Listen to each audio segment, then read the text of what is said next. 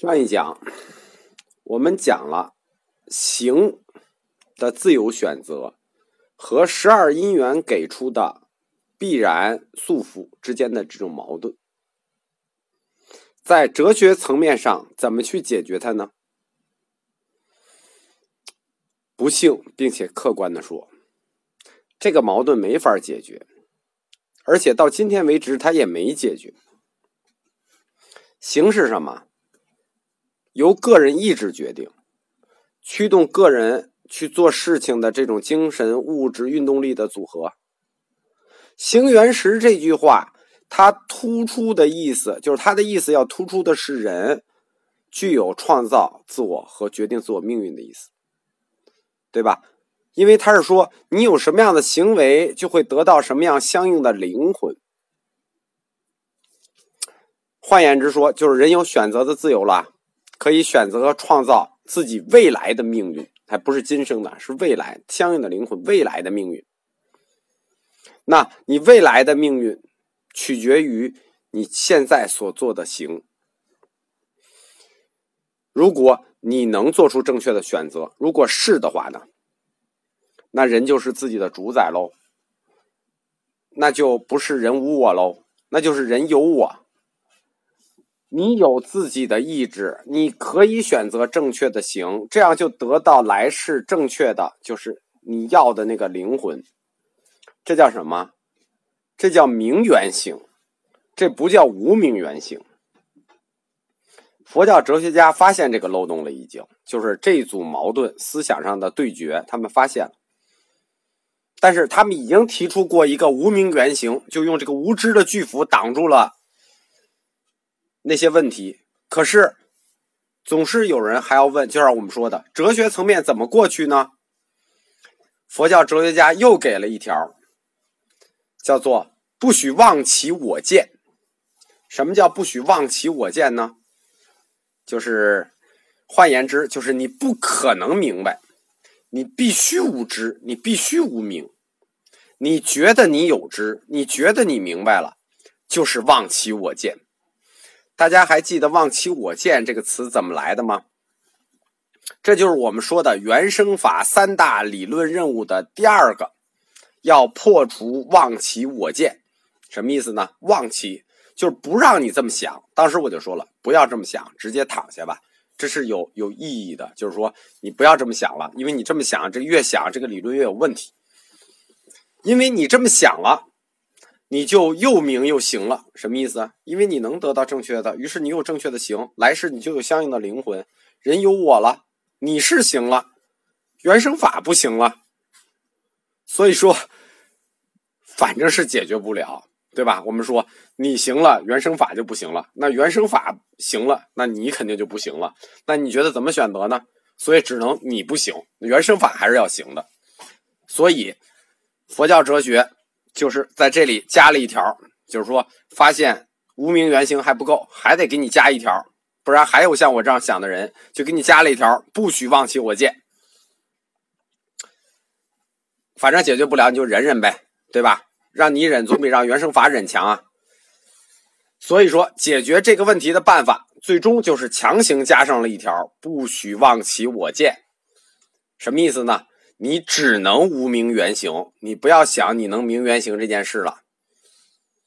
你只能无知，你必须永远走在通向明的道路上。就是说，你无知是无知啊，但你还有追求，你要追求知。你不能说我无知，你就躺下不干了，我彻底无知，这不行啊。你还要走向知，你必须永远行走在通向知和明的路上。但是。你无限逼近却不能达到，为什么呢？因为一旦你明了，就是我们说的明原形，你是不是就能正确的行了？如果你能正确的行了，是不是你就能正确的决定自己来世的命运了？所以说，你只能无限的逼近，却永远不能达到。你只能永远的追求明，走在这条路上。你一达到，你就主宰了自己；你一主宰了自己，你就人有我；你一人有我。原生法两大理论任务同时破产，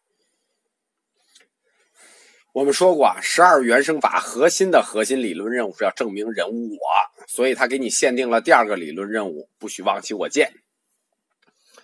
所以说，如果我们展开十二因缘法的逻辑链条，从生缘老死一直到最后十缘行，可以说逻辑性都非常强。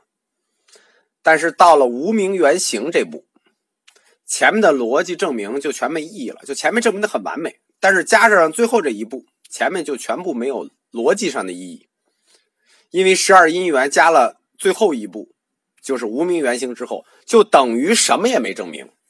为什么？因为无名原型，我们刚才说了嘛，不许忘其我见，你必须无名，你想明也不行，你只能永远走在通向明的路上。既然必然无名了，那当然无我了。所以他一开始就把你盯到了必然无名这个位置上，你必然无知，这叫什么？这叫有罪推定，对吧？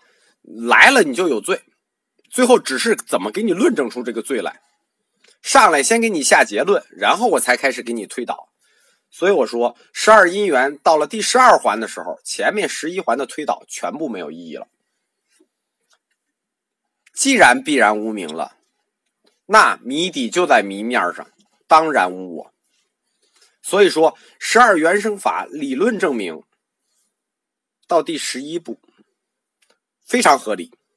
人生就是这样追求，你就是这样热切的追求爱，这样的爱，这样的取，这样的接触，这样的六入，这样的名色，都是你主动的。人可以主宰自己，包括行原时。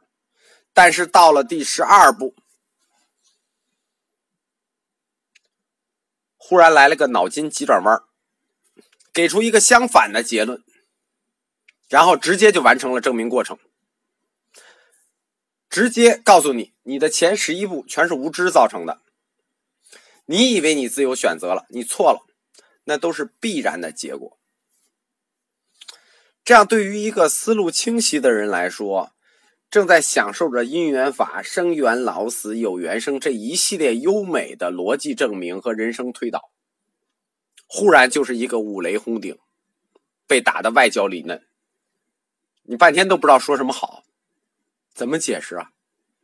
所以说，十二因缘的最后一支，就不是逻辑证明的结果，没有任何推导出来的结果，它就是一个宗教学上。直接下的定义，宗教学的定义是什么？不可证明，也不可质疑，完全高冷。你必须这样，爱信不信，不信。如果不信这条，前面的你都不要听了。关于人生命运的自由选择和命运链条受到因果律的必然限定，这个矛盾啊，其实思想界一直就到今天为止解决不了。好在其实这不是一个特别大的问题，就是说我们说过这个问题特别大，但是呢，在我们中国这个问题不大，为什么呢？哇，这自由选择和因果必然，为什么我们中国不大，外国很大？是因为我们中国人对自由这个东西啊不太追求，就是能岁月静好已经不错了，还谈什么自由，对吧？自行车，你还要什么自行车？所以千年以来。这个问题没有引起过什么争议。这样，十二因缘的链条关系就讲完了，就是我们说的人生运动论，马上就要进入它的下一步循环。我们第几课讲过，佛教哲学理论要有三个基础性，就是链条式因缘相扣，循环式概念自证，对应式就是模式相应。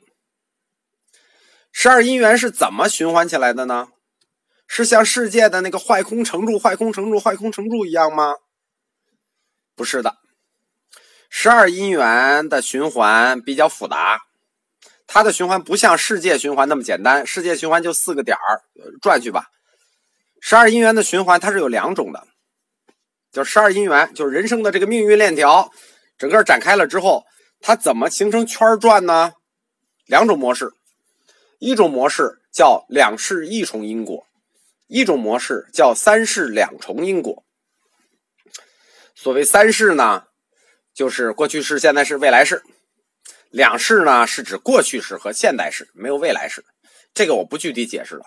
中国人对三世这种东西很熟。在佛教的教义里呢，你只要是六道，就是我们说的天道、人道、阿修罗道，只要是六道，你没有超越这个世界的范畴，你就不会超越生死，所以你就必然循环。所以说，我们讲完链条，我们就必须想循环，六道里的东西就得循环。唯一要提醒大家的是，就是在听这个人生循环理论的时候呢，把自己现在自己现在的时态搞清楚，就是随时搞清楚自己的时态。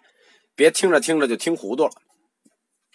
下一讲我们就拆解十二因缘这个链条如何在两世一重因果中循环，和如何在三世二重因果中循环。